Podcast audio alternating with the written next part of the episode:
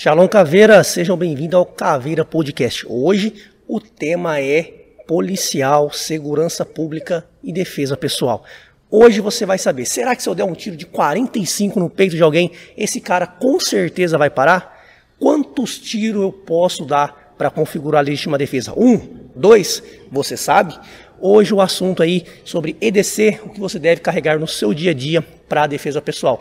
Muitos assuntos que talvez gerem alguma polêmica aí, porque tem muitos apaixonados. Milton, Milton, meu amigo, meu instrutor de tiro. Prazer. Obrigado pela presença, Milton. O Milton, além de policial, ele é instrutor de tiro e responsável pela empresa Alfa Bravo Combat. Milton, uh, fala para a galera aí, para a galera te conhecer um pouco melhor, o que é Alfa Bravo Combat? Então, a Alpha Bravo Combat é uma empresa de treinamento pessoal, né? Treinamento pessoal focado na arma de fogo. Principalmente a gente trabalha com porte velado. Então é a situação que a pessoa está sozinho, com pessoas não treinadas. E o foco do nosso curso é principalmente para pessoas, é, agentes de segurança pública e o CAC, que é o atirador esportivo, que hoje ele pode fazer o, o porte de trânsito, né, se deslocar do local de treinamento ou de competição com a arma no porte velado, né, com a arma municiada e carregada para fazer a defesa do seu acervo. Então o nosso público é esse, a gente trabalha a defesa pessoal com arma de fogo. Então o pessoal que está em casa aí, que é policial, que é CAC, ou pessoal que simplesmente tem uma arma até mesmo registrada aí pela Polícia Federal, pelo Sinarme, Sim. esse assunto é para eles hoje, né? Hoje o assunto é para eles. A gente vai aí acabar com alguns mitos, ou pelo menos despertar o interesse a pessoa pegar um livro e estudar sobre esses mitos. Está preparado para criar alguns inimigos? Estou preparado. a gente brinca, está preparado para criar alguns inimigos, porque a gente sabe que nesse mundo que envolve arma de fogo, defesa pessoal no geral, existe aqueles mitos, o Milton brinca nos cursos dele dizendo que existe algumas vacas sagradas que ninguém quer matar essas vacas, né? Exatamente, é, o pessoal tem alguma é, uma paixão ainda pelo, por algumas técnicas, né? E a gente tem um problema no Brasil de protocolos também, né? Alguns protocolos eles ficam é, embutidos nas instituições ou mesmo é, nas escolas de tiro e as pessoas têm uma dificuldade em, renovar esses protocolos.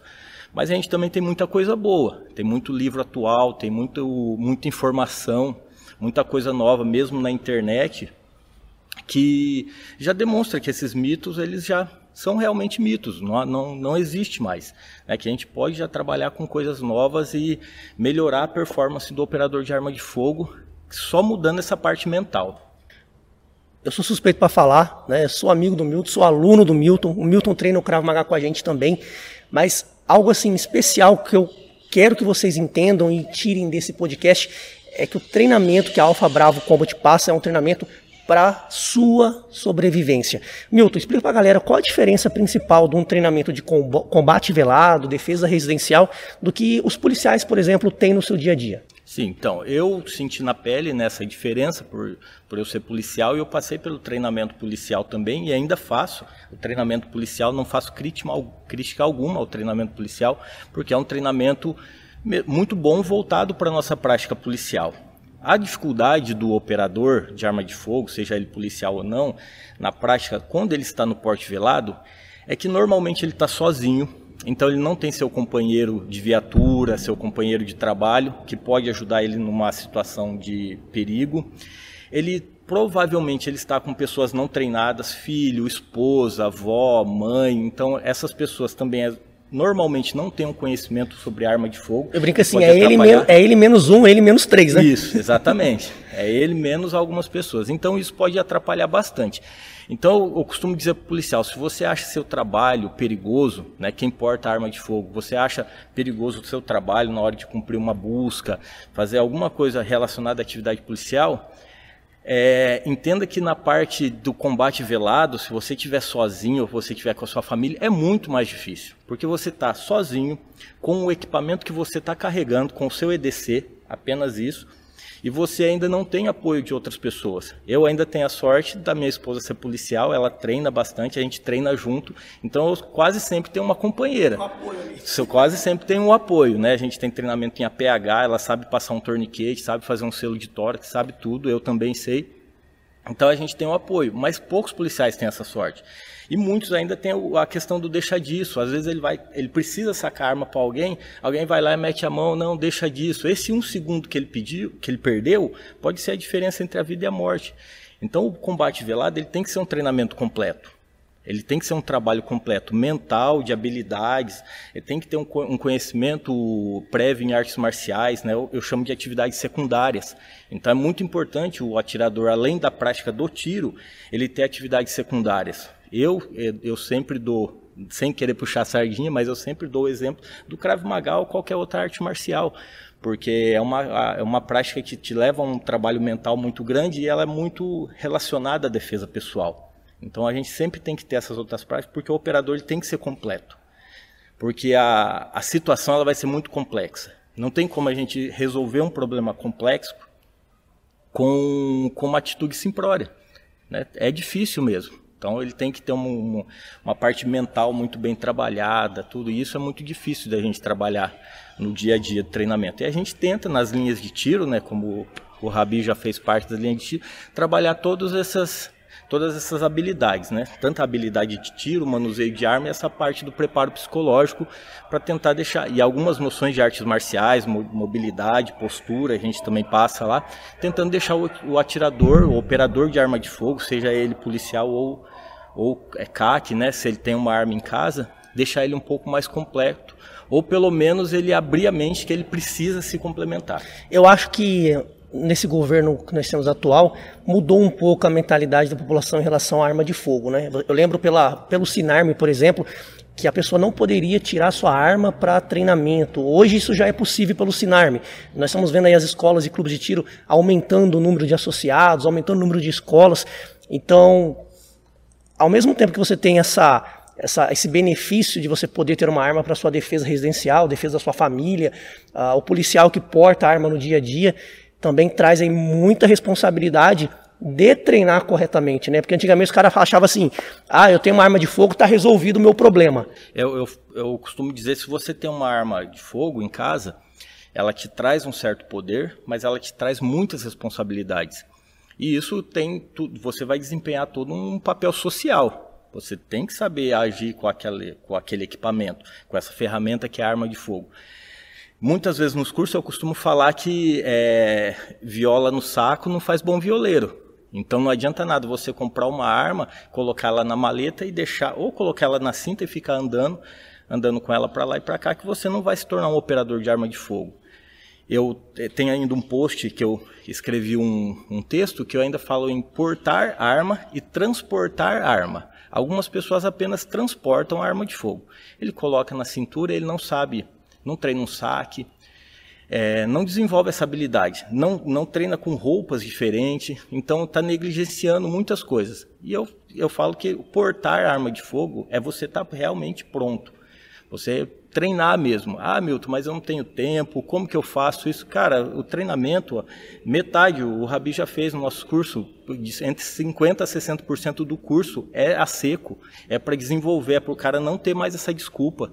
Então a gente fala assim, ah, a gente ensaia, depois a gente toca música, né? Eu, é eu, faço sempre essa brincadeira no curso. Então a gente passa uma parte sempre ensaiando, depois a gente vai tocar música que é a hora do tiro. Então a gente tem que parar também com, com desculpas. Ah, a munição é muito cara, a minha instituição não oferece treinamento. Tá. Para cada desculpa, se você procurar, é, se você me procurar para conversar, eu vou te dar uma solução. Se você trabalha com arma de fogo ou tem arma de fogo em casa, cada desculpa que você tiver, eu te dou uma solução para você pelo menos iniciar seu treinamento, pode ter certeza. E pessoal, não é incomum, eu diria que infelizmente até a regra. Né? Muitos policiais, ah, às vezes o cara tem aquela experiência do curso de formação e nunca mais, passa anos sem fazer nenhuma outra especialização, mas não só a especialização para ser operacional, operação para a sua defesa pessoal, quando você diz quando ele está em casa, quando ele está de folga.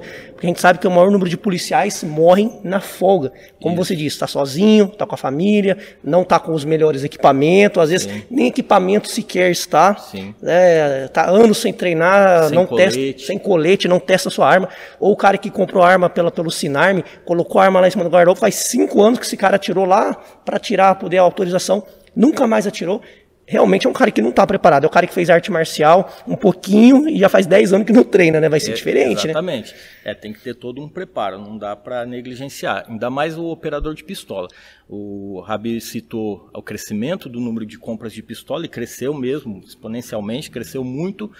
E é uma arma que exige um manuseio muito delicado. Né? A pistola o cara realmente tem que saber manusear. Ela tem uma nomenclatura diferente, ela tem algumas teclas, né? ela tem um sistema de aprendizagem diferente, uma didática para a gente aprender. Antigamente é, tinha mais revólveres. Né? O revólver é uma arma mais simples de se manusear. Porém, hoje, com a criminalidade, um revólver eu acho um pouco difícil para a maioria dos operadores ter. Não que seja impossível, é uma boa arma também, é um bom equipamento e dá para utilizar desde que treine com ele. Mas a maioria das vendas hoje é de pistola. Então a pistola tem que ter um treinamento. Existem as panes, que eu sempre falo, né, o Rabi, existem as panes, o operador tem que estar preparado para lidar com as panes, que a arma vai ter pane, nem que for a pane seca, que é quando acaba a munição, mas é uma pane também. Tem que saber fazer uma troca de carregador, até mesmo a posição no corpo que vai portar a arma. Às vezes o atirador ele chega perdido, ele não sabe nem onde portar a arma, ele não testou isso no corpo dele. Ele viu na internet alguém portando de um jeito e ele quer fazer igual. Fala assim, a internet tem um instrutor meu que ele fala, na internet tem muita muita informação, mas a gente costuma colocar algumas partes de informação para despertar a pessoa. Essa pessoa que é despertada, ela tem que procurar o conhecimento. Ela não pode, ele compara com um pombo, ela não pode ser um pombo e viver de migalhas. Se você ficar ali, ah, eu vou pegar um pouquinho desse instrutor, um pouquinho desse instrutor, um pouquinho daqui, um pouquinho daqui. Na internet você acaba vivendo de migalhas. Vai ser um pombo. Você é um cara que não evolui. Então procure realmente, vá para uma linha de tiro. Ah, mas eu não posso. Tem duas vezes ao ano você pode. O restante você complementa em casa. Tem coisa que é só em casa mesmo. Então a pessoa tem que deixar, né, tem que mudar. É a primeira parte do curso lá a gente sempre fala, né, e a primeira parte, os cursos que eu participo também, que eu sou mais aluno do que instrutor.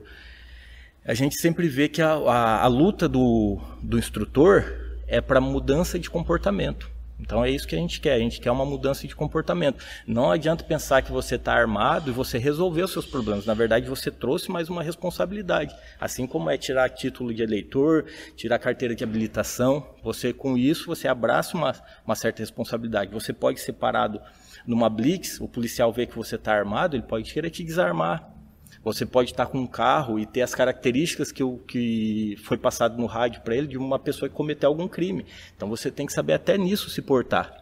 E saber que o policial está ali para fiscalizar e a gente tem que trabalhar todos juntos. O policial, mesma coisa. Às vezes ele pode estar num lugar e ele não ter um comportamento adequado, um outro policial, um atirador esportivo pode confundir ele. E acontece. Acontece muito, acontece muito. Então a gente fala que ah, os operadores, né, as pessoas de bem que portam arma de fogo, tem que ter um padrão. Ô Milton, acho que, o pessoal, acho que o pessoal já entendeu a importância de treinamento. Sim. Agora talvez a gente comece a entrar em alguns pontos aí que vai gerar algumas discordâncias, até mesmo. Isso, essas discordâncias eu encontro até mesmo do pessoal que já está na polícia há muitos anos, ou quem atira há muitos anos. Né? E nós vamos falar sobre um pouco dessas desses mitos, dessas vacas sagradas. Mas lembrando você em casa antes que esse é o Caveira Podcast, então você deve se inscrever nesse canal para receber mais conteúdo sobre defesa pessoal, artes marciais, o mundo militar e o mundo das armas. Vou deixar também aqui na descrição desse vídeo as redes sociais da Alfa Bravo Combat. Você quer ter muito mais conteúdo sobre cursos de tiro, armamento, enfim, muito conteúdo. Clica lá também e vai conhecer a rede social do Milton. Milton, Vamos começar a matar algumas vacas? Vamos. Ou arrumar algumas encrencas? Vamos lá. O que, que, seria hoje no mundo das armas o maior mito deles? Começa pelo maior mito. Vamos o lá. O maior mito, eu ainda acho que o maior mito é o stopping power. O que, que é o stopping power para quem está ouvindo e não, não familiariza ainda? O stopping power ele foi é, ao pé da letra. É a capacidade de um projétil imobilizar né, ou neutralizar uma ameaça com apenas um disparo. Então, é aquele negócio que a gente vê no filme, que o cara dá um tiro de 45, por exemplo, bate no isso. peito e joga o cara para trás, é Mais isso? Mais ou menos isso. Eles tá. queriam um, uma, uma munição mágica, né? Digo mágica porque é muito, é muito difícil acontecer isso, que com um disparo ela neutralizasse a ameaça. Então eu, eu, falo, eu comparo isso quase como uma magia, porque é muito difícil acontecer isso, até porque a gente fala em indivíduos. Então você falar que eu tomar um disparo na barriga, e uma senhora de 99 anos tomar um disparo na barriga também vai ter a mesma, a mesma ação, é uma coisa quase impossível. Então, só pela topografia corporal e pela diferença fisiológica de cada pessoa, isso já, já acaba com esse mito. Não precisa nem a gente começar a pensar mais. Então eles fizeram ele baseado também hoje, alguns baseiam em energia cinética, né? A energia do o projétil é mais pesado, então vai ter uma transferência de energia e tal. Eu não vou citar cálculos aqui, física, nada. Mas essa energia transferida, ela é muito pequena. Se toda a energia transferida, fosse transferida para o corpo, ela moveria a pessoa no máximo 5 centímetros. Mas a gente sabe que a energia ela é difundida em outros tipos de energia, né? em calor, tal, então ela não vai ser só difundida em energia cinética na pessoa. Então existe só nesses pontos já acaba com esse mito do stopping power. Mas o que, o que fortalece esse mito? Filme. Porque muito, como o acesso a armas no Brasil é restrito, como que a pessoa vê arma de fogo? Porque ela vê na televisão. Na televisão. Então ela vê a pessoa tomar um tiro, o cara cai de braços abertos, lá, voa, voa né? isso, voa, tal. E isso não acontece nem com a calibre 12, que é uma arma que tem uma energia muito grande, né? Uma energia bem maior, um projétil diferenciado, né? Ou vários projéteis, que a calibre 12 ela tem um sistema diferente. Então, quando a gente fala principalmente de armas curtas, essa questão da energia é, ou velocidade, é, ela é irrelevante, porque são armas de baixa velocidade, ela tem um cano muito pequeno para a gente se falar, falar em velocidade. Aí se a gente for falar de armas longas, fuzis e tal, aí é outra história, é outro podcast. É outro podcast, mas não é a realidade de quem, tem, de quem é policial tá ali operando Sim. com arma velada para sua segurança. A defesa pessoal é uma arma de porte que vai ser uma pistola. Milton, mas por que na sua opinião, que até hoje, então, é, quando eu converso com alguns policiais muito apaixonados, os caras falam, não, existe sim o stop power, porque, porque o número até de profissionais da área ainda acreditam tão assim, cegamente no stop power. Por quê? Primeiramente porque a gente tem um problema de protocolos nas instituições. Os protocolos que a gente estuda e aprende são muito antigos ainda. Então tem esse problema de renovação. Outro problema é o próprio operador buscar outras fontes, ou negacionismo mesmo, falar não, eu aprendi assim e eu prefiro assim. Ou mesmo vídeos que é reais, a pessoa vê o cara tomando um tiro e ele desabando na hora. Ele fala lá, stop power existe. Mas a gente sabe que existe parte de desmonte mecânico, então o, o disparo pode ter levado a isso. A parte psicológica, ou o marginal tomou um disparo, putz, eu tomei um tiro, eu vou desabar aqui porque Senão eu vou morrer. É. Exatamente. Senão eu vou morrer, eu vou tomar mais, vai vir mais. Então a gente sabe que hoje a principal neutralização, a principal forma de neutralização ainda é a neutralização psicológica. Né, no, no, geral. O cara tomou um tiro e falou, eu vou cair aqui porque senão eu vou tomar mais. Você tem o pessoal em casa que quiser não só acreditar no que nós estamos falando, mas quiser pesquisar um pouco sobre stop power, tem algum livro de referência que eles consigam encontrar, Vídeos. pessoas que é, autores que falam sobre o assunto?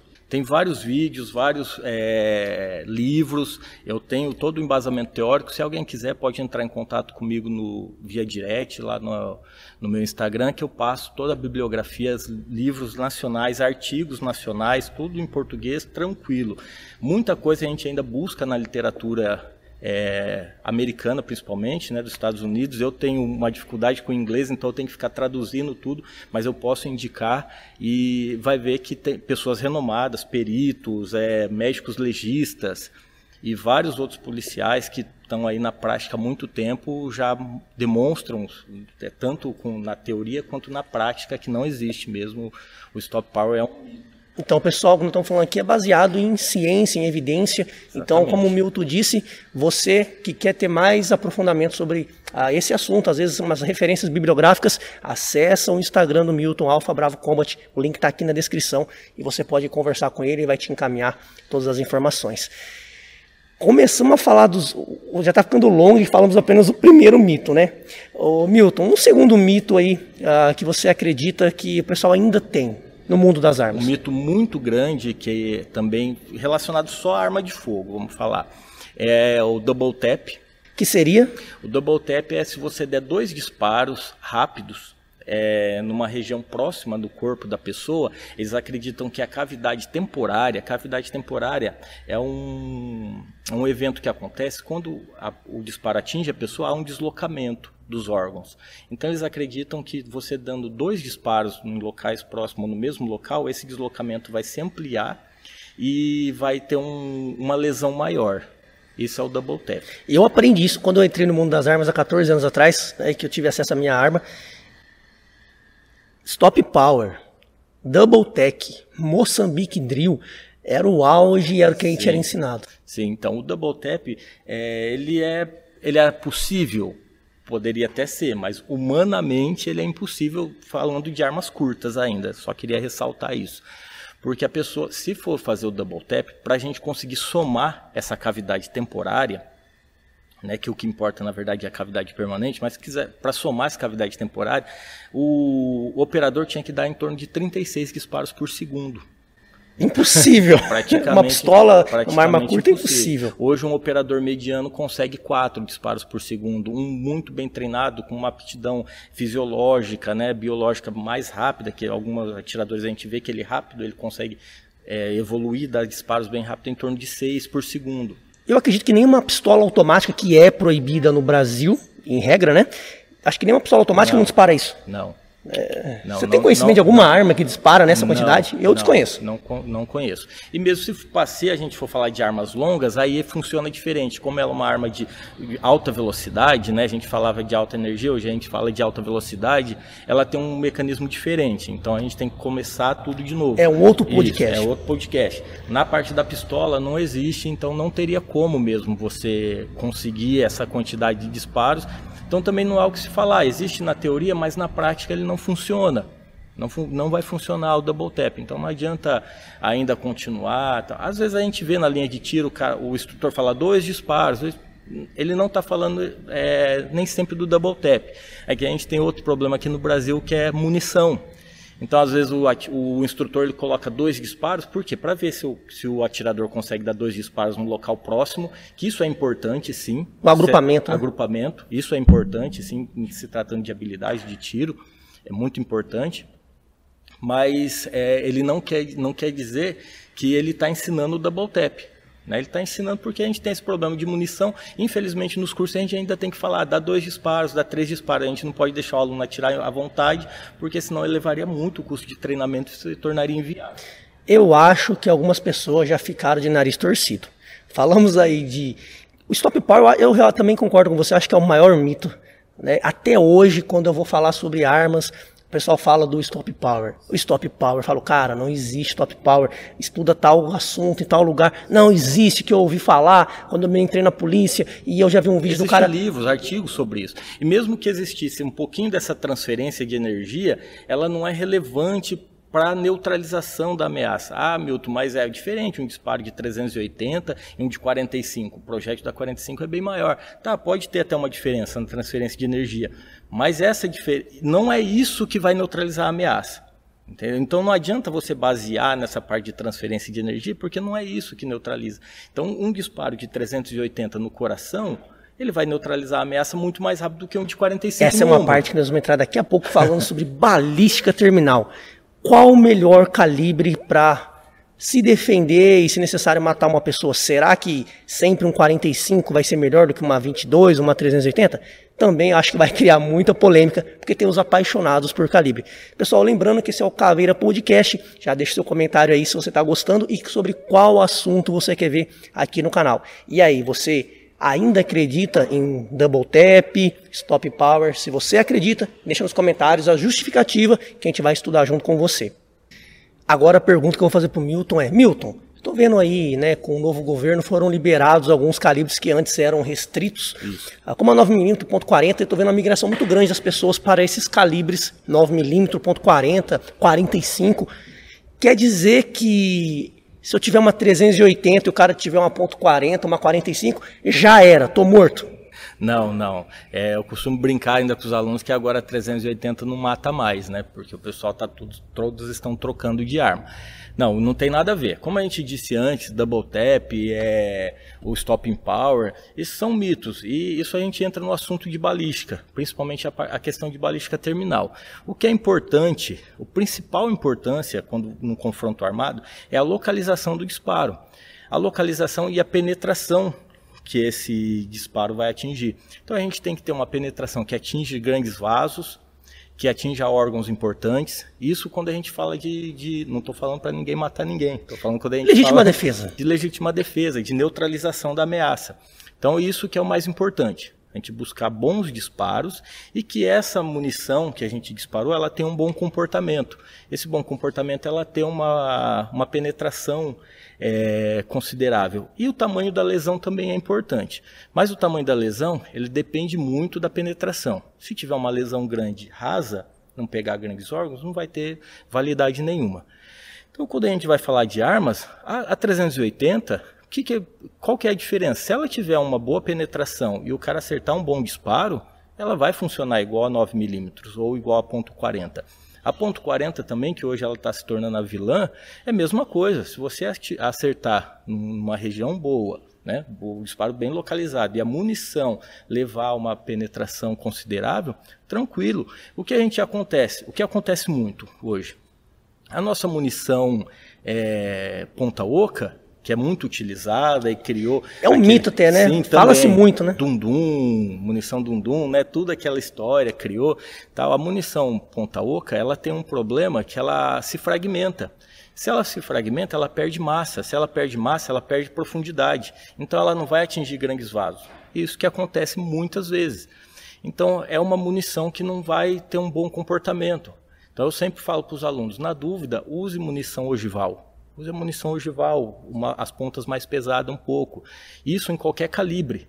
Principalmente no 380, que no 380 ele não vai ter energia suficiente para fazer uma boa penetração com a munição ponta oca. Então você fala aí que sua recomendação para quem tem uma 380 é evitar a ponta expansiva, né? Isso, evitar a ponta expansiva, a munição expansiva, né? Que hoje a gente conhece, o pessoal fala ponta oca, evite.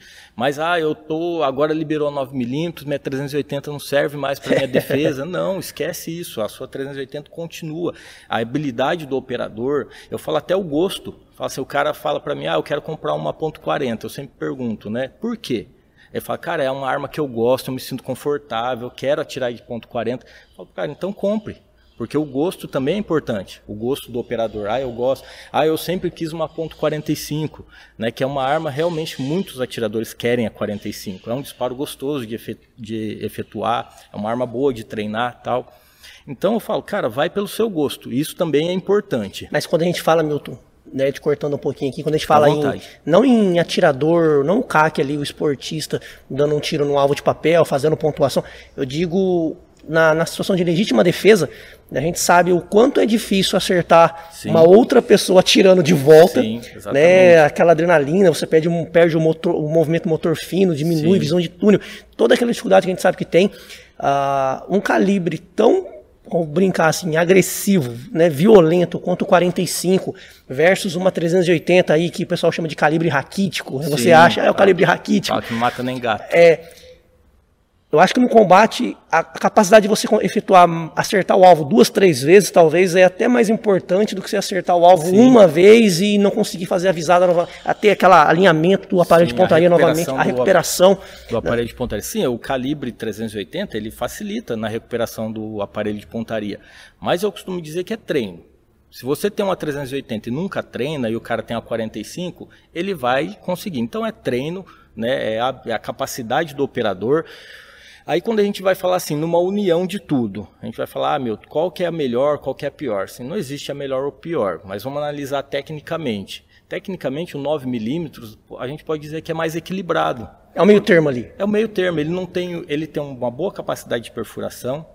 A lesão 9mm para ponto .40, ponto .40 é 10mm. Cara, isso aí, falando em balística terminal, né, na balística forense, não tem diferença nenhuma. Você pegar uma pessoa que levou um disparo de ponto .40 ou de 380, não tem como olhar a lesão e falar qual é qual. É legal você ter falado isso e é legal você falar também uh, que você vê na prática essas Sim. lesões, né? O Milton está falando baseado no que ele acha. Pessoal, o Milton trabalha na polícia e ele trabalha nessa parte também, uh, onde ele vê ali o, o, cadáver, né, Milton, com essas lesões, né? Sim, a gente trabalha com, com mortes violentas e suspeitas, né? Onde a gente analisa é, as causas e circunstâncias da morte. Então a gente pega bastante baleado e a gente vê lá. E Cara, é fala assim, Nilton, que tiro foi esse aí? Foi de 380 ou de é, 9mm? Ponto é, 40? É difícil. Se a gente acha cápsula no local, aí é mais fácil. Agora, se não tem cápsula, é praticamente impossível, visto só pela lesão. O projétil também, o projétil ele amassa, ele se deforma na maioria das vezes, né? Ou ele pode transfixar e a gente não conseguir recuperar ele ali no, no corpo. Então também é uma dificuldade. Então a lesão ela não tem diferença eu digo assim, a, a 9 milímetros ela é mais equilibrada, é uma arma que ela vai ter um recuo mais fácil de controlar. Recuo mais fácil de controlar significa que você consegue dar mais disparos e acertar esses disparos. Ela é uma arma que, por ser, por ter essa explosão menor, essa balística interna um pouco mais, menos agressiva do que a ponto .40, ela vai ter menos manutenção. Então é uma arma, digamos assim, seria um calibre, né? Seria um calibre que ele é mais ele é mais equilibrado. Mas a gente não pode falar que, é, que um, fazer um duelo entre o operador de 380 e um operador com 9mm e falar que qual vai ganhar simplesmente pelo calibre. Tem muitas outras coisas que interferem no sucesso né, do, no combate armado que, que vai muito além da arma e muito além do calibre também. Porque, como eu disse, a munição também é muito do que a gente tem estudado, né, Milton, a gente tem visto que o maior problema ah, não tem sido o calibre, tem sido a qualidade da munição. Munição muitas vezes velha, mal acondicionada, a, a qualidade da munição, da própria fabricação, dependendo de onde vem essa munição. Tem muita coisa, né? É é, o porte de arma em si, hoje mesmo eu estou portando minha arma, tá calor, aqui em Prudente faz muito calor, então eu tento trocar minha munição de porte a cada dois meses. Porque aqui a gente transpira muito. Minha arma eu limpo ela na semana, no final de semana ela já está começando a enferrujar. Porque eu porto mesmo minha arma o tempo todo. Falou de arma. Lugar. E você viu que o último curso eu fiz com a minha arma toda suja, enferrujada, sim, você viu? Sim, e não um falhou. Teste. A gente fez o teste lá. E não ela, falhou. Ela não falhou, disparou todos saiu tranquilo, não deu nenhuma pane, né? Quando deu também já conseguiu Foi sanada rápido. rápido. Você contou uma história né, nesse final de semana que eu achei muito interessante. O pessoal entender a importância do, do da, da, qualidade da munição. Às vezes o pessoal tá, não, eu quero comprar essa pistola de 12 mil reais, eu quero esse calibre, que é o calibre mais foda, vou hum, atravessar três caras com essa pistola aqui, e não sei o quê. E aí o cara esquece da qualidade da munição ou a condição de qualquer jeito. Você contou uma história dos policiais que atiraram num carro. Sim, a gente teve um, eu tive fazendo um curso e teve alguns colegas PMs que estavam lá e eles passaram por um confronto e eles contaram a experiência nesse confronto, eles deram aproximadamente 30 disparos num carro. O, os marginais que roubaram o carro dispararam contra eles também. E como eles dispararam muito, eles estavam numa região tranquila e eles preferiram é, tentar neutralizar porque o carro estava indo para a cidade. Né, e levaria em risco outras pessoas. E os marginais decidiram encostar o carro e se entregaram. Aí quando desceram, para surpresa deles, nenhum marginal tinha sido baleado e para uma surpresa maior ainda, quando foi feita a perícia no local de crime, nenhum disparo tinha atravessado a parte de plástico da do, do carro. Não passou eles, o plástico do carro? Não, eles só atingiram a lata, fizeram um buraco na lata e não conseguiram passar. Aí o, os bandidos, né, os marginais no chão, ainda comentaram que acharam que tinham roubado um carro blindado. A gente achou que tinha roubado um carro blindado, porque não aconteceu nada nenhum disparo é, conseguiu transfixar e ter uma boa, uma boa balística. Não terminal. passou nem o vidro? Nem o vidro. Estourou o vidro, mas só que não chegou a dentro. A bala não, não, entrou dentro do carro. Não entrou dentro Isso não estou falando que provavelmente uma pistola .40, no mínimo. Isso, é uma .40. Mas ressaltando assim que o problema não é não o, é o calibre. calibre. Né? Possivelmente é a munição que teve esse problema. Às vezes a é, é munição estava antiga, algum problema ali de acondicionamento. Munição, tá. Mil a, fatores. Né? A ponta expansiva ela não é muito boa para transfixar barreiras, né? Seja barreiras de vidro ou barreiras de lata, tal. A gente, ela não lataria de carro, né? Ela não tem uma capacidade muito boa, justamente porque ela se expande. É o que eu falei, ela se expande, ela fragmenta, ela perde massa, ela vai perder velocidade, ela perde energia, ela tem uma perda muito grande quando a gente fala o que é importante para neutralizar a ameaça. E aí, sendo que com uma 380, se tiver com uma boa munição, provavelmente transfixa. Nós já fizemos o teste balístico, né, um teste informal, é lógico, né, então não pode, eu não posso levar uma experiência pessoal como algo algo científico, mas nós já fizemos testes atirando em carro, em clube de tiro, e munição 380 de ponta de chumbo, recarga, varou a lata recarga. Dos, dos dois lados. Uau, uma recarga. Recarga, mais ponto ogival.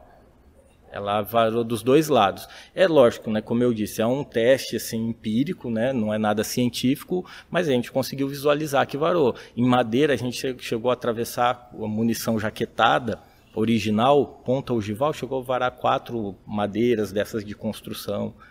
Então, ela então a 380 mata. Mata. O problema está na munição, né? A Isso. qualidade da munição, principalmente é. na preocupação, né? Ela, se você atirar, acontece. Aí, no o disparo de, de, ponta oca também acontece. O cara fala, ah, não, mas o acertei o disparo e veio a, o bandido veio a óbito depois, tal, tal, que o interesse da polícia não é matar ninguém, é neutralizar a ameaça. Mas às vezes acontece esse óbito depois de duas horas, três horas que o, o bandido ele está ele está internado, está no hospital lá, então demora muito. E quando a gente fala na figura do atirador ativo, por exemplo, o poder de incapacitação da munição do policial ou de quem está fazendo a defesa, ela tem que ser muito rápido. O atirador ativo é o caso do de que teve em Suzano, que o atirador ele chega na escola, por, normalmente é escola, cinemas, lugar de aglomeração, e começa a matar todo mundo. Ele é o atirador ativo. Então, neutralizar essa ameaça o quanto antes é muito importante.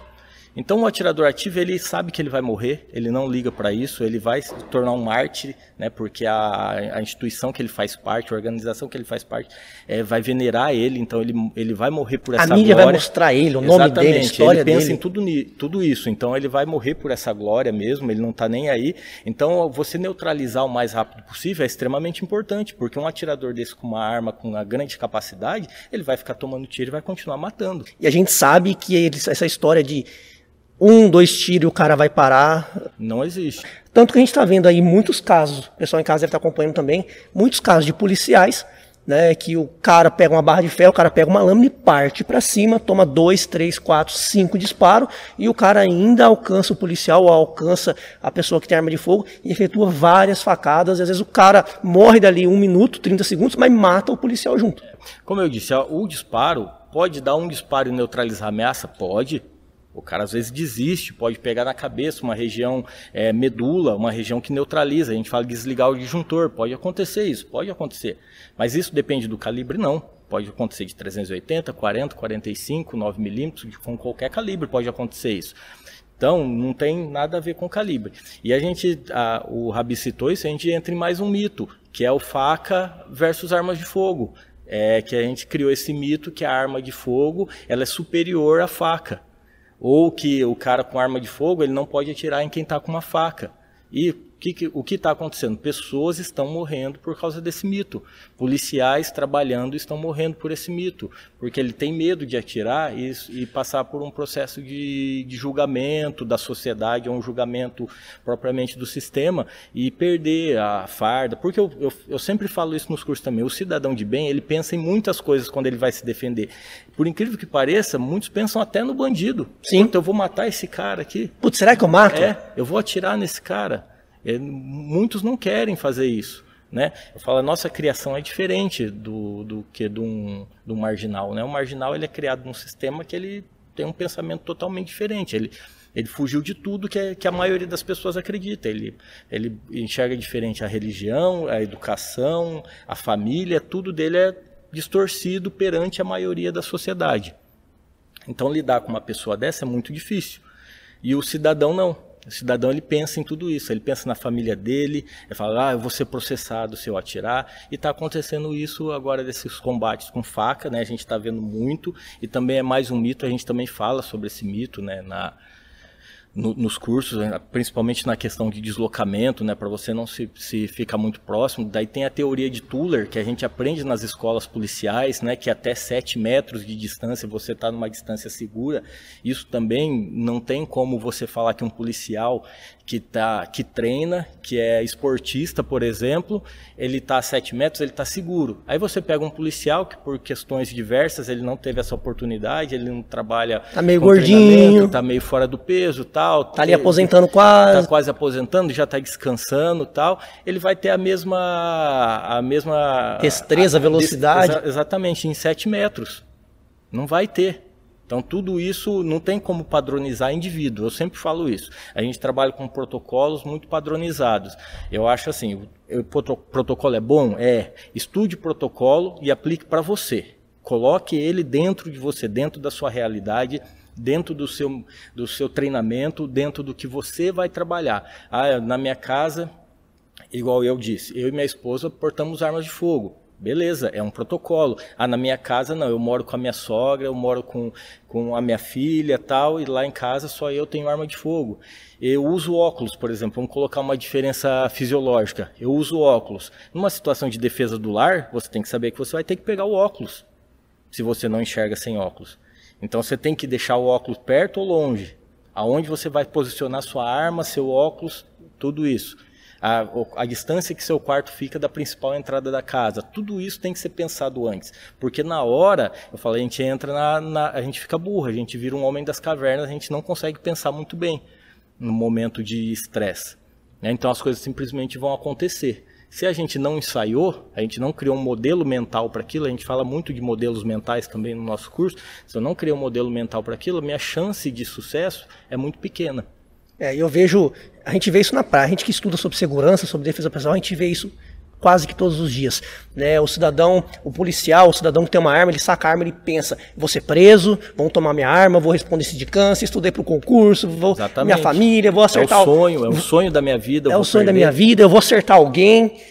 E o criminoso só pensa em puxar o gatilho. E esse delay de fazer essa escolha, normalmente o cidadão toma pior. Sim, normalmente toma pior. Então o policial ele tem que estar tá muito bem treinado, né? A gente fala isso é, principalmente em policial, qualquer cidadão que porte arma de fogo ou que tenha uma arma para defesa do lar. A gente tem que pensar em superioridade relativa. Por que tem que pensar nisso? Porque eu vou estar tá sozinho. Vamos supor, eu vou estar tá sozinho para defender minha casa. No mínimo, vai vir um para invadir a minha casa. No mínimo. Então, não estou superior a ele em quantidade. Então, eu já tenho que pensar em superioridade relativa. Qual que é essa superioridade relativa? Pode ser treinamento, equipamento, então você por outros meios internos seu, você está superior a ele. É, velocidade, destreza, tudo isso você tem que treinar. No caso de na rua, hoje a maioria dos bandidos vem em dupla e eu vou estar sozinho novamente. Eu posso estar superior a eles? Posso. Eu posso estar superior, é uma superioridade relativa. Eu posso estar como? Inteligência, modelo mental, um protocolo bem treinado, um equipamento bom, tudo isso vai. Principalmente o treinamento. Ah, meu, eu tenho uma arma antiga lá, a sua arma funciona, ela está com a manutenção em dia. Você treina, treinar é o mais importante. Daí eu falo depois, depois lá na frente você tem que é, aceitar que o equipamento ele pode limitar a sua performance. Né? Se você vai fazer defesa do seu lar e as luzes do quintal estão tá toda apagada, você precisa fazer uma varredura, se você não tiver uma lanterna, você não consegue fazer. Ou até no caso, né, o cara ah, que tem um revólver lá, cinco tiros, por exemplo. Cinco Exatamente. tiros mata? Provavelmente sim, se acertar no lugar que deve ser acertado, ter sim. todos os dados. Mas e aí o cara que vem dois caras numa moto e a gente sabe que o combate veicular é tiro pra caramba. É muito tiro. O, combate armado ele tem é três principais características. Ele é de surpreendente, então ele acontece de surpresa. Ele é, ele é agressivo, ele é violento e ele é rápido. Então é pouco tempo, acontece muita coisa. Essas são as três principais características. Aí eu costumo falar também, qual que é o para você acessar uma para você acessar uma, uma ameaça grave, uma, um ataque violento, você tem que ser ainda mais violento. Então, para acessar uma força letal, você tem que ser ainda mais letal que aquela força. Ah, mas letal é ser só agressivo? Não, é ter uma agressividade, sim. Não tem como a pessoa ser inofensiva. Tá tomando tem, tiro, você ela, tem que ser sim, tão agressivo quanto. Ser, é. Tem que ser agressivo também, mas também tem que ter um trabalho mental muito grande. E, e treinar a mente é de graça. É só tempo. E talvez o mais negligenciado, né? Talvez o mais negligenciado a, a gente está observando uma certa mudança, né, de comportamento de alguns. Eu não sei se é porque as pessoas que eu convivo também, que as pessoas que eu convivo treinam.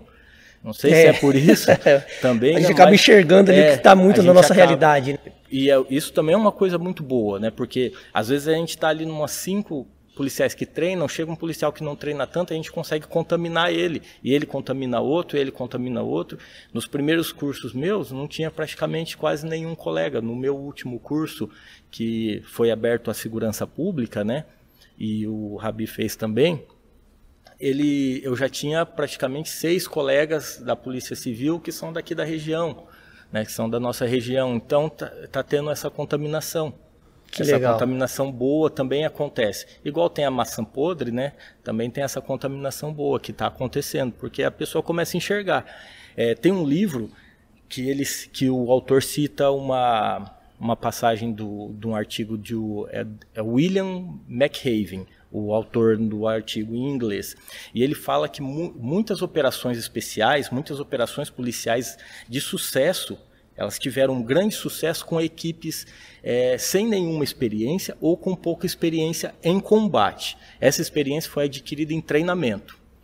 Então eu sempre falo para o pessoal, ah, mas eu trabalho no serviço interno, eu sou do administrativo. Cara, treinando você também está adquirindo experiência e você pode pode chegar lá, você pode ter um sucesso, uma possível reação. Porque se você está portando uma arma, um dia pode acontecer. E até dentro de casa, na defesa residencial, só o simples fato de você saber como você se posiciona, como você se abriga, Sim. como você dispara. A questão do óculos, que eu o óculos, é uma coisa simples, né? né? Que a pessoa às vezes já vai pensa. fazer a diferença, talvez, de vida ou morte. Exatamente. Da sua mulher ser estuprada ou não, do e seu filho ser morto ou não. Sim, esse autor mesmo, ele é um autor muito renomado e, e, ele estudou muito, ele estudou vários casos, né? De, ele, ele fala sobre operações especiais. Ele fala muito sobre isso, ele estudou, muitas operações especiais que aconteceram e, e observou isso. E por que, que a gente não pode trazer isso? Por que a gente não pode ser um bom operador? O ser tático, ser operacional, não é exclusivo de forças de segurança. Você falou, você falou de um estudo, e um estudo que você sempre cita, que eu acho fantástico, é quando você cita, a, o cara fala assim, ah, mas eu tenho que treinar demais tal. O importante é treinar certo. Né?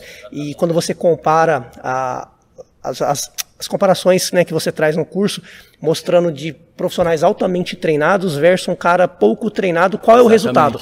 Né? Falando em defesa pessoal, né, que a diferença de um cara muito treinado para um cara pouco treinado num combate que, em regra, acontece em curta distância, não estamos falando de um cara que está invadindo um morro, né, subindo sim, um morro. Sim. O cidadão comum, o policial na sua folga, ele vai encontrar um combate da onde ele vai ser a porção do 3,4 metros, 3,6 metros aproximadamente, é, uma, é a média de distância. E aí é curta. E aí aquele treino que ele fez lá de combate velado, é, que é bem diferente da corporação. Sim. Sim, é o que vai salvar é o que a vida vai fazer dele. diferença. Então, é, tem essa característica também, né? Os combates são em curta distância. Então, a curta distância, você pegar aí um usuário de droga que mal sabe aonde ele está, ele aponta a arma e acerta também. Então, a gente também tem que ter ferramentas, né? Uma das ferramentas muito importantes que a gente usa é, é a velocidade, você tem que ser mais rápido, e o deslocamento, hoje conhecido como saia do X. A gente fala muito em saia do X. Então, se você se movimentou, já fica um pouco mais difícil mas também fica um pouco mais difícil para treinar. Eu vou entrar numa pergunta. para isso. Eu vou entrar numa pergunta aqui que muita gente tem dúvida é: quantos tiros eu posso dar no agressor para que configure legítima defesa? Eu posso dar um tiro, posso dar dois. Quantos tiros, afinal, num cara que está armado, com uma faca, o cara que está desarmado, posso atirar num cara desarmado? Não posso. Tenho certeza que em casa você também tem essa dúvida. Antes, eu quero presentear o Milton aí com nossa camiseta do Crama Caveira. Esse modelo eu acho que ele não tem. Não tem ainda a camiseta aqui da nossa escola, do Kramaga Caveira. E você em casa Valeu. que quiser acessar também a nossa loja online, você pode ter a nossa camiseta. O link está aqui na descrição desse vídeo da nossa loja online do Kramaga Caveira. Vamos lá, Milton. Afinal, o cara saca uma faca, vem para cima de mim com um pedaço de pau, enfim, o agressor parte para cima. Quantos tiros eu posso dar para configurar a legítima defesa? Eu sei que tem muita gente que fala, não, vou dar só um tiro porque se eu der mais vai dar excesso, Sim. eu vou ser preso, eu vou ser condenado. Afinal, Milton, o que pode ser feito? Então, quando a gente fala de legítima defesa, a gente não fala em quantidade de disparos, a gente não pode, é, não tem como padronizar isso, né? Até porque a letra da lei lá ela fala usar moderadamente dos meios, necessários para conter justa agressão atual ou iminente a direito seu ou de outrem. Então, a legítima defesa não é só sua, pode ser de outrem também, outra pessoa. Então, a legítima defesa de terceiros, a gente fala. Então, você pode fazer o uso dela. Não tem como padronizar, porque é a mesma questão que eu falei dos indivíduos. Não tem como você padronizar indivíduo, não tem como você padronizar uma, uma, uma agressão. Se a, se a agressão não é padronizada, a sua contenção dessa agressão também não pode ser padronizada. Muitos, antigamente, né, hoje teve uma mudança no comportamento. Só do policial chegar armado, ele falava parado, polícia, mostrava a arma, ou às vezes nem isso. Só de ver o policial, a ameaça já cessava Hoje a gente está vendo o cara sozinho, ele lutar com dois, três policiais. Às vezes até tomar arma Tentar tomar e tomar arma. Né? Exatamente, às vezes até com, com, sucesso, né? A gente teve vários vídeos aí, hoje tudo é gravado, né? A gente consegue ver vários vídeos. Então não há o que se falar. O que tem que fazer é cessar a agressão. Cessar a agressão injusta. E moderadamente. Como vai ser moderadamente? Cara, o que não dá para fazer, você teve que acessar uma agressão disparando na pessoa. A pessoa está lá no chão tal. Cessou a agressão, porque o fato de estar tá no chão também não significa que cessou a agressão. Mas está no chão, soltou a arma, se rendeu. Você ir lá e dar mais um disparo. Na aí, nuca? É, aí é excesso. Né? Aí você vai até acabar pagando pelo, por esse crime. Mas é, não tem como, eu costumo dizer assim: eu, quem vai decidir, se você for uma reação de legítima defesa com arma de fogo, quem decide a quantidade de disparos, né? Eu vi isso num curso de APH que eu fiz em Curitiba, um profissional muito renomado lá. Ele disse que isso, quem decide isso é a própria ameaça. Então ela decide. Se você sacou sua arma parado, o cara jogou a faca ali no chão, deitou a mão na cabeça, tranquilo. Você deu um disparo, o cara continuou vindo, deu dois, três, quatro, e ele continuou vindo, ele ainda é uma ameaça, não há o que se falar em quantidade de disparos. Então isso é mais um mito também da legítima defesa. Tem um, um, mito mais grave ainda que dizem que não pode nem disparar contra uma pessoa com faca, que é o que acontece de muitos policiais serem feridos, principalmente policiais. A gente viu aí nas últimas semanas pelo menos três casos disso. Teve em São Paulo uma policial feminina que tomou uma facada no pescoço, Uau. não morreu porque ela caiu no momento que ela tomou a facada. Ela tropeçou e caiu e a facada, a facada não foi tão profunda. Então isso acontece muito. Então não há o que se falar. É cessou a agressão, beleza. Precisou disparar? A quantidade que precisar, que a, que a ameaça decidiu.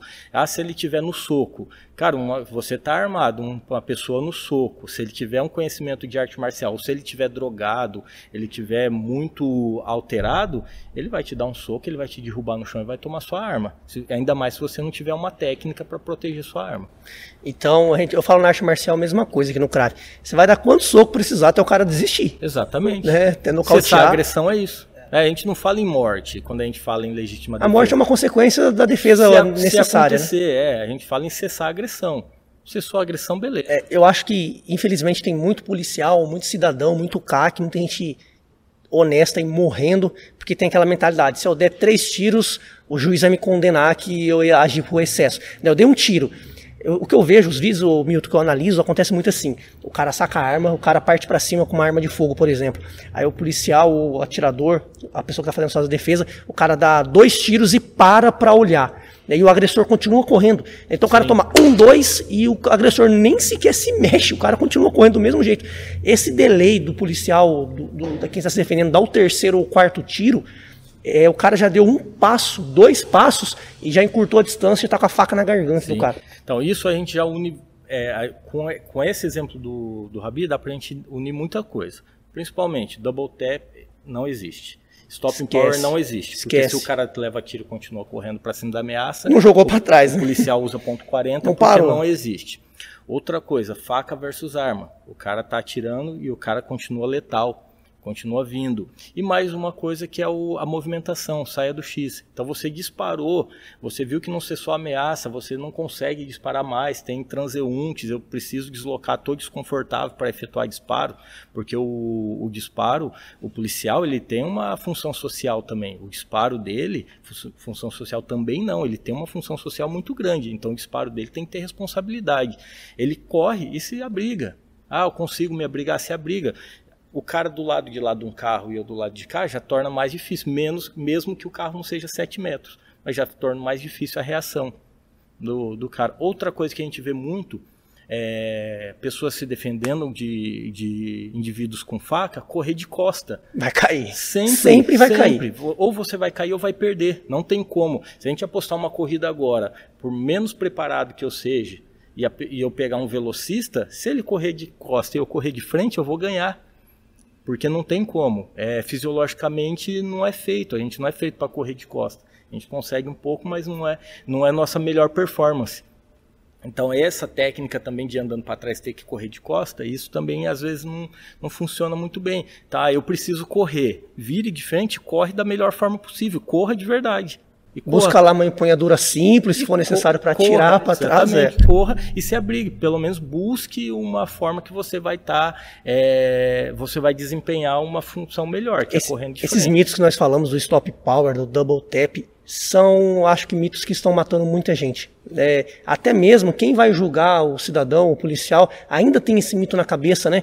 É importante que, que temas como esse de stop power, é, double tap, também cheguem pessoas né, que são autoridades que vão processar, vão julgar uh, o cidadão, o policial, para eles entenderem também né, o que é mito, o que é realidade. É, o, o, juiz, o Ministério Público, o delegado em si, a gente costuma dizer que eles são peritos do direito, mas a gente não tem só é, essa ciência, né? A gente existe outras ciências, ciências fisiológicas, é, biológicas e tal. Existem outras ciências. Então, o, o, o judiciário, às vezes, ele fica pego a, é, aprisionado também ao, aos protocolos, né? ele não tem esse conhecimento.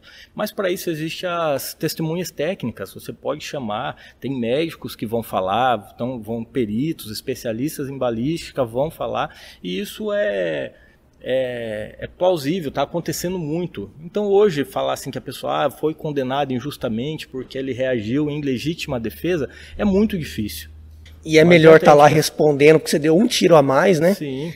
Exatamente. porta do cemitério não abre para você sair, né? O juiz, o cara estuda um monte. Ele é um, normalmente são pessoas extremamente inteligentes, né? Nivelada bem por cima. Então o cara ele conhece a limitação dele. Ele fala, pô, vou procurar aquele médico ali. Ele é um médico, ele é legista, ele conhece de arma de fogo. Eu vou pedir uma sugestão ali para ele. Hoje isso acontece muito e os policiais estão sendo absolvidos lá. Aí, ah, Milton, mas eu vou passar por um processo. Vai. Aqui no Brasil tudo é processo. Vai passar por um processo. Você atirou em uma pessoa vai passar por um processo? Vai, é natural isso. Igual você passa por um processo para tirar o, o para entrar na polícia, você passa por um processo para portar arma de fogo, você passa por um processo para ter um CR, né, igual o Rabi tem agora, passa por um processo, tudo a gente passa por um processo. Tem que ser averiguado, né? Tudo vai, vai ser averiguado. Não pode levar. E só é processado quem está vivo. Exatamente, essa é a maior vantagem. e só essa é, é processado quem está vivo. O processo é, é que a pessoa está viva. Então a gente tem que parar nessa parte de mentalidade, é muito importante para a gente parar com isso e, e, deixar de criar esses monte de mito que acaba atrapalhando na defesa. Eu acho. A gente tem, a gente tem muito papo para bater, Sim, falar sobre muito. EDC, sobre muita coisa, mas eu acho que nesse primeiro encontro nosso aqui, a, a, principal mensagem, o pessoal que tem arma de fogo, pretende ter arma de fogo, é policial ou tem arma para sua é, defesa residencial, defesa pessoal, é a mudança de mentalidade, o cara entender que ele tem que treinar, tem que treinar certo, tem que treinar simulando situações da realidade dele e mudar a cabeça. Né? Tirar mitos, treinar pensando realmente se defender. Ô Mil, tem alguma história aí que você queira contar pra gente, de falha de procedimento, alguma coisa que a gente pode aprender? Durante o nosso curso, né, a gente coloca bastante fatos reais, né? Coloca umas imagens lá, alguns vídeos tal. E teve um vídeo que eu coloco, é um vídeo é muito triste, inclusive, de ver, de um policial que ele está de folga e está indo para casa dele e ele é abordado por mais dois é, marginais. E ele consegue o sucesso na legítima defesa, ali ele saca a arma, consegue disparar tal. Aparentemente foi um sucesso. A, a, o marginal, os marginais caíram, aparentemente estavam mortos. Tudo. E o policial ele senta, ele também foi baleado, ele senta na, na guia até no meio-fio, e pega o celular. Mas a gente sabe que a gente passa por muitas alterações fisiológicas no estresse. Uma delas é a visão de túnel. A gente consegue, a gente perde a amplitude da visão, fica muito focado em só no que está fazendo. E durante esse período da chamada ali no celular, um dos marginais eles não, ele não tinha morrido. Ele se levanta, pega, rodia por trás do, do, policial, pega a arma e executa o policial. Ele executa mesmo, ele dá um tiro praticamente na nuca do policial a queima-roupa. Então o cara conseguiu fazer o mais muita, difícil. O mais difícil. Conseguiu fazer o mais difícil e a gente fica vendo o vídeo ali, dá uma agonia, a gente fica torcendo pro policial, olha, olha. Você assiste olha, sem ver, sem é, ver, você torce para mudar o resultado. A gente né? torce para, a gente sabe que, que o que vai acontecer, mas a gente fica tor torcendo. Então isso ah, é falha do policial, nada, a gente não está aqui para criticar a ação policial nenhuma, mas eu acho que a gente tem que ver, assistir alguns vídeos mesmo e, e aprender né, com o erro que aconteceu. Aprender, nesse caso, por exemplo, poderia ter feito uma leitura de ambiente, ter saído do local, ter certificado, né, você acompanhar mesmo. Né, eu falo você está lutando, a gente chama de protocolo pós-combate. Eu lutei, eu tenho que me certificar que realmente eu cessei a agressão. Se essa agressão, se tem comparsas, se eu fui baleado, se outra pessoa foi baleada, deixar a arma pronta para um próximo combate, né? A gente segue um protocolo bem completo em relação a isso. Então, uma pequena falha, né, a gente pode dizer de protocolo, acaba custando a vida. Talvez, Milton, nem protocolo tinha. Né? Porque o que eu vejo hoje, a, a, área mais negligenciada na defesa pessoal corpo a corpo, na defesa pessoal armada, é ninguém pensar ou falar Sim. sobre o pós-combate. É muito difícil você encontrar. Eu postei um vídeo no canal Cramaga Caveira falando sobre pós-combate. Você se envolve numa briga de rua, e aí? acabou ou não, eu falo, cara, seus problemas ainda estão na, começando, está na metade do, do, do combate ainda. Sim. Porque muita coisa pode acontecer. Né? E na defesa, principalmente armada, né, nesse caso que você contou, às vezes esse, esse policial nunca foi treinado, Sim. nunca nem ouviu é, falar do pós-combate. Assim, a culpa, é, a gente nunca pode é, culpar a vítima. Nunca. Então o policial ele fez o que dava para fazer, ele agiu. Então, infelizmente a gente tem um crime que é, são pessoas ruins, são pessoas né, que não pensam no próximo e aconteceu isso. Então a gente nunca pode culpar, policial nunca, nunca, né? A gente vê, às vezes eu vejo na aula, ou no bate-papo aí com, com, com atiradores, com policiais, o cara fala, putz, como que o cara não conseguiu destravar a arma, tal, o cara é muito difícil, a gente nunca pode culpar quem é a pessoa de bem. A culpa é da, do agressor, do criminoso. a culpa é do criminoso sempre vai ser do criminoso. A gente viu no último curso a situação, a gente colocou uma situação real lá, a gente faz no Force on Force, né, Sim. né, com o Airsoft. Então a gente cria uma situação e coloca o policial, a hora que a gente dá a arma, fala assim, ó, você nessa situação você vai ser o policial. A pessoa já treme na base, porque ele sabe que vai acontecer uma situação. Então ele já começa a ficar nervoso. E a gente cria uma situação. E aconteceu nesse, a gente colocou uma situação de, de um assalto.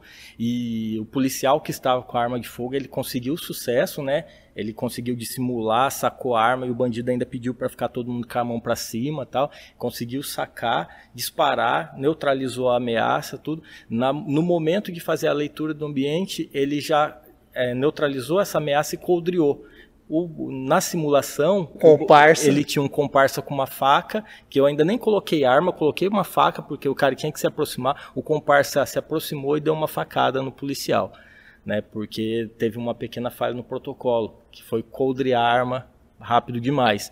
Mas ali no Force on Force, na simulação, a gente pode morrer. É que eu costumo falar assim: chegou no curso, aqui é, ninguém morre aqui. Aqui é todo mundo que fica vivo. Quem treina são as pessoas que ficam vivas. É você é o que vai voltar vivo para casa, você não é o, o cara que morre. Então aconteceu essa situação lá, tenho certeza que gerou uma mensagem tão grande no cérebro desse que policial. Nunca, nunca mais, mais, mas não só do policial nunca, que participou. Todo mundo. Todo mundo estava ali presente porque todo mundo se identificou. Né, o cara tá ali e falou, putz, eu ia fazer a mesma coisa. Uhum. Nossa, eu teria, eu também tô e o cara fala, eu não posso mais ter esse vício. E se tem um pouquinho de juízo, o cara treina mais umas mil vezes, não ah, fazer, sim, sim. né? E é, é aquilo que a gente treina em todo o treinamento de combate velado, né? A gente faz os disparos, faz o cheque do ambiente, procurando novas ameaças. E tudo pode... isso dentro de um contexto, que eu, que eu acho mais, mais importante, né? Sempre gerar um contexto. É, eu, eu treino aqui arte marcial também com o Rabi, sempre a gente tenta criar um contexto. Quando você cria uma história, fica muito mais fácil de mentalizar. Então, ó, quem está ouvindo o podcast vai treinar em casa, cria um contexto. Não faça um treinamento, não seja um robô. Né? Eu falo assim, às vezes você está aprendendo um movimento, você fazer esse movimento de forma robótica não tem problema, até você deixar ele fluido. Mas depois que você aprendeu, você ultrapassou essa fase, é, coloque dentro de um contexto. Saiba porque, ah, por que, que eu estou olhando para um lado, por que eu estou olhando para o outro, por que eu estou fazendo essa busca, eu estou quebrando minha visão de túnel, é, o Quais são os motivos? Ah, vou perguntar aqui, eu vi um instrutor fazendo, vou perguntar para ele, eu vou fazer o curso desse instrutor.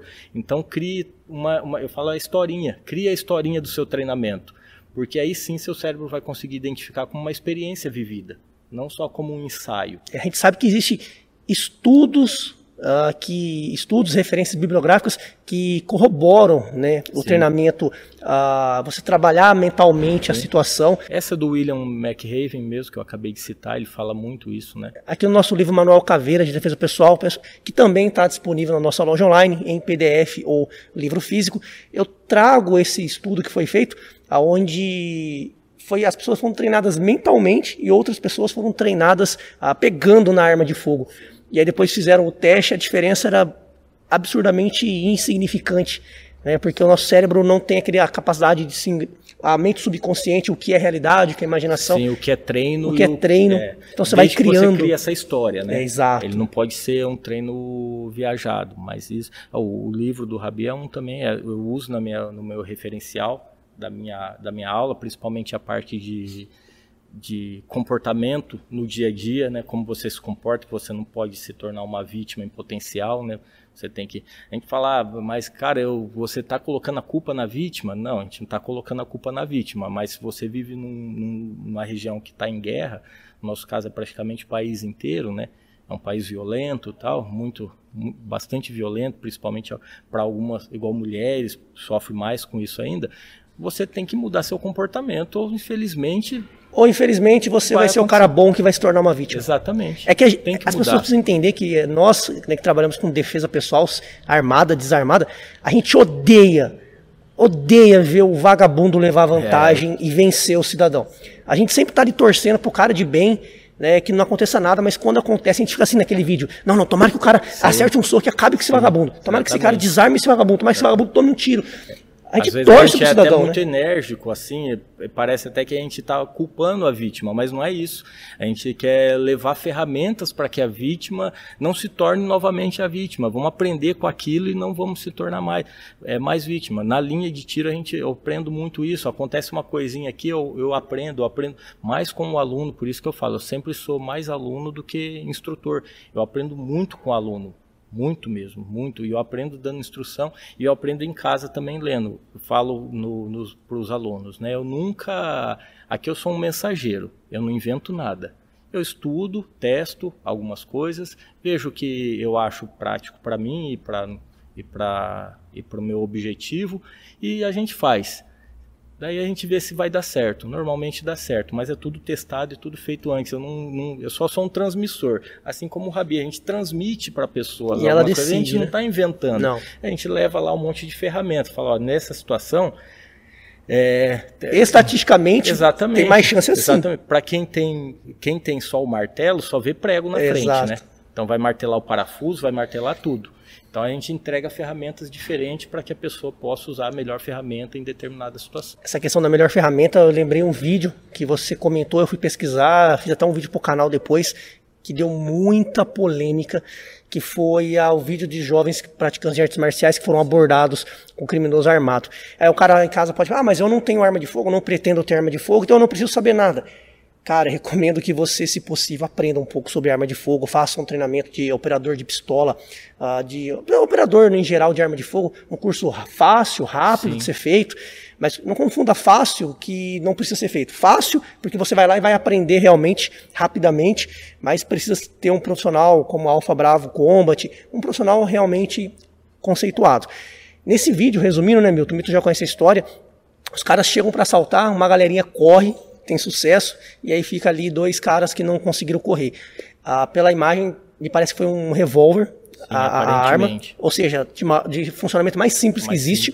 Né, a arma não estava em pane, porque a gente sabe que não funciona assim. É, dificilmente, só Dificilmente. Quebrou, né? E o, o, cara, ele decide entrar em luta corporal, ele consegue pegar a arma do criminoso na mão, entra em luta corporal, ocorre o disparo, mas ele estava fora da linha de, de fogo, cai. Tudo certinho. Tudo, tudo certinho. certinho Aí entra talvez aquela questão, a, a, marcialidade do que o cara vê no filme, que ele treina só na academia. Aí o cara faz uma montada, aí o outro toma a arma do criminoso, aí você fala, bem, agora ele vai dar um tiro no cara, ou ele vai ficar com a arma. Não, ele joga a arma longe. Sim e ele tenta imobilizar. Aí deixou de ser arte marcial, começou, deixou de ser defesa pessoal e começou a se tornar arte, arte marcial. marcial. E aí os dois começam a imobilizar e conter o cara no chão. Aí pelo vídeo é aquela agonia né, que a gente sente. Aí você vê o cara vindo, vindo, o comparsa vindo, vindo, vindo, vindo, e você olha pra frente, olha pro lado, pô, o cara vai te dar um tiro. E o cara vem vindo, e aí efetua os disparos e fere gravemente, não sei nem se chegou até a óbito dos caras. A pequena falta de conhecimento de simplesmente um manuseio de, uma, de um revólver, né? Se, se o cara tá com aquele revólver na mão, dá um tiro na direção do comparsa, duvido que o cara teria ah, vindo. Não, se ele tá só com o revólver na mão, já não vinha. Dificilmente ele viria, né? Então não adianta você ter o equipamento, você tem, tem, tem que saber usar. saber manusear. Né? Como ele não tinha uma arma de fogo, ele ter retido a arma de fogo ali é importante. Talvez ele tenha até a versão arma de fogo, né? Eu não quero isso aqui. O Rabi disse, né? A, a, é, são, é simples mesmo, né? A gente não pode confundir simples, simplicidade com mediocridade, né? O treinamento com, arte marci com armas de fogo, ele não pode ser medíocre, mas ele deve ser simples. É, uma, uma, uma, uma das coisas para garantir o sucesso na missão é simples. Né? A, a base da pirâmide ali é a simplicidade. E realmente é, não, não é tão difícil. A gente faz isso né, com os instrutores de Krav Maga, eles aprendem a, a manusear arma de fogo de forma simples e efetiva. Né? Então eles conseguem. Nesse caso, se fosse um instrutor do Krav Maga Caveira e ele, ele, e ele tivesse aplicado o conhecimento, ele conseguiria manusear arma de fogo porque eles aprendem a fazer isso. Né? E é simples. E como a gente tá, quer passar essa transição né, de um país que usa mais armas tal, se você se interessa, faça. Eu não critico quem não gosta de arma. Beleza, cara, é uma coisa individual. Mas sua. eu vou falar uma coisa para você, Milton, como estudante de artes marciais, sistema de defesa pessoal, eu não consigo visualizar né, um programa de treinamento de defesa pessoal que não envolva hoje arma de fogo. É, hoje é muito difícil. Nem que seja assim o mais simples, o mais fácil do mundo das armas de fogo. As artes marciais modernas, né, o sistema de defesa pessoal, aliás, moderno, que não envolve nada de arma de fogo, que é só feito na, na teoria, no achismo, ah, vamos só simular, mas a, a, o aluno não dá um disparo de arma de fogo, ele não ouve um disparo de arma de fogo. Uma coisa é você treinar, né, outra coisa é o tiro vindo do seu lado aqui da orelha. É, ele fica muito incompleto, porque a violência hoje está muito armada, né? Tem muita arma, né? Muita arma de fogo, muita questão de faca. Mas, Milton, bate-papo tá muito legal, mas não falamos nada de DC, não falamos sobre milhares de coisas. Então, pessoal, se você quiser ver a parte 2 com muito mais assunto, te convido a se inscrever nesse canal, a conhecer as redes sociais do Milton e deixa lá, quero ver a parte 2. Milton, muito obrigado. obrigado. E você sabe o bordão, né? A gente tem um minuto de consideração final. Vai lá, antes do nosso. É, eu só queria dizer para a galera continuar aí assistindo o canal e que vem uma coisa nova por aí que a gente combinou ontem. Que hoje a gente falou bastante da defesa pessoal e a gente vai provavelmente, possivelmente, o mais rápido possível, a gente vai fazer aí um vídeo é, na prática do curso de porte velado. Então, como vai ser a experiência do, do Rabi dentro do curso de porte velado. A galera vai ver como é que é de verdade. Vai ver como é de verdade, lá com os disparos, com a parte teórica, a parte em seco, tudo como que é o ensaio. Vai ser bem legal também, então vamos ficar ligado aí que logo vai ter mais novidade ainda. E você aí, vencer caveira. caveira.